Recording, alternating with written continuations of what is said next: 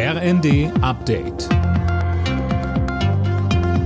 Stündlich neu. Auf den Punkt informiert. Ich bin Linda Bachmann. Guten Morgen.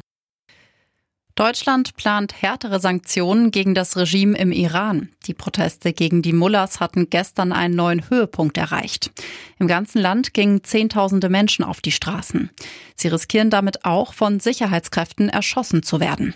Grünchef Nuripur sagte am Abend im ersten, es ist sicher auch möglich, einen Wirtschaftsschrauben weiter zu drehen. Aber entscheidend ist jetzt, dass diejenigen belangt werden, die derzeit äh, auf Leute und auf ihre Kinder schießen lassen. Die Zahl der minderjährigen Toten ist gewaltig. Ein weiterer Grund, warum die Leute jetzt äh, nicht mehr Ruhe geben und weiter auf die Straße gehen.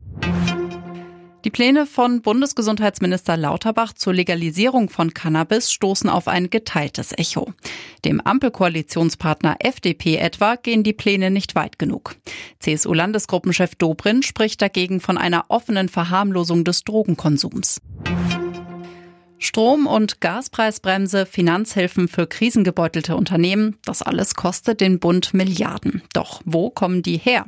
Zumindest teilweise aus Steuereinnahmen.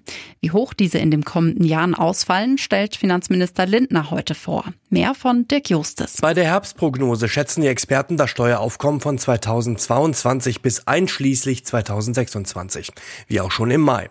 Doch im Vergleich soll sich laut Handelsblatt deutlich was geändert haben. Demnach können Bund, Länder und Kommunen mit rund 110 Milliarden Euro mehr kalkulieren als ursprünglich gedacht. Das dürfte auch an der Inflation liegen. Werden Waren teurer, wird mehr Mehrwertsteuer eingenommen. In der Fußball Champions League hat der FC Bayern München mit 3 zu 0 gegen Barcelona gewonnen. Leverkusen trennte sich 2 zu 2 von Atletico Madrid und Eintracht Frankfurt sicherte sich ein 2 zu 1 gegen Marseille. Alle Nachrichten auf rnd.de